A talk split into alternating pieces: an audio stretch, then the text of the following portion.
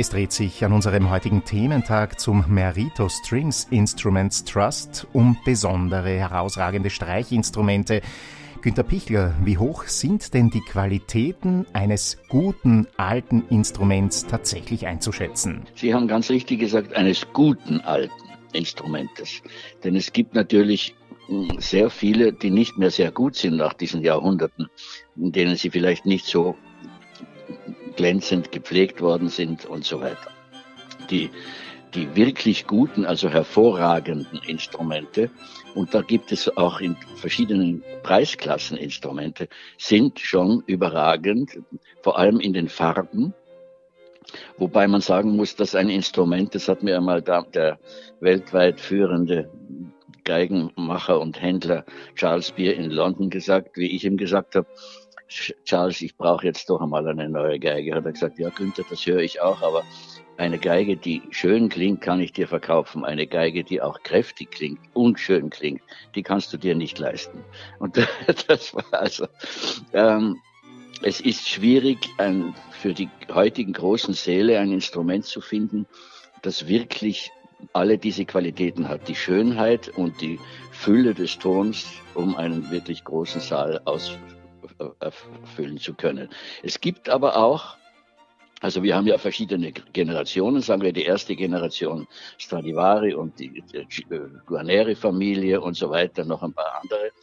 Dann gibt's die zweite Generation, die Guardaninis und so weiter. Und dann gibt's die jüngeren, zahlreich, Presenda und Rocca und so weiter, die nur 100 Jahre alt sind oder 200 höchstens oder dann 50. Die haben alle ihre Qualitäten und es kann sein, das habe ich sogar selbst erlebt, dass eine Guardanini, die der Norbert Brenin, der erste Geiger des äh, Amadeus-Quartetts, als die die Stradivari des armen Mannes bezeichnet hat, dass die womöglich besser klingt als einige durchschnittliche Stradivaris. Also das, das sind Varianten. Sie selbst waren Konzertmeister bei den Wiener Symphonikern und auch bei den Wiener Philharmonikern, aber vor allem haben Sie fast 40 Jahre lang im Alban Berg Quartett die erste Geige gespielt.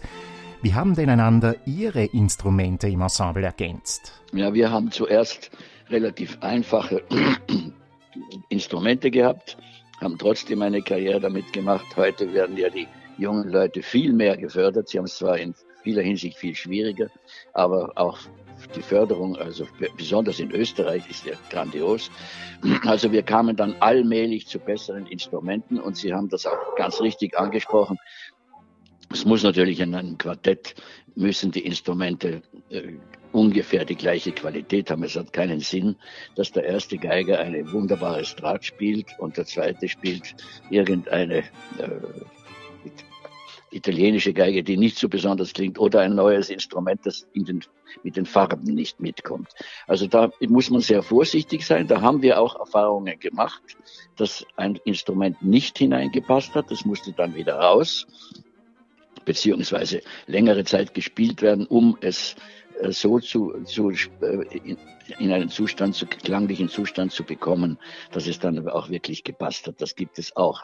Die Einstellung der Instrumente ist ja auch enorm wichtig. Gibt es denn weltweit genug gute Streichinstrumente? Das glaube ich schon. Es werden natürlich weniger, deshalb, das ist ja auch ein, das gut klingende Instrument ist ja nicht nur eine künstlerische Angelegenheit, sondern auch eine finanzielle.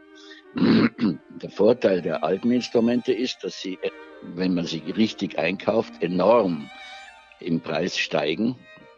Und auch deshalb eben, weil es immer weniger gibt, da haben Sie auch recht, die Frage ist schon berechtigt. Aber die jüngere Generation der italienischen Geigen, aber auch die ganz neuen Geigen, klingen schon so gut, dass man ohne weiteres damit einen Saal füllen kann und genügend Farben herstellen kann, um das Publikum zufriedenzustellen.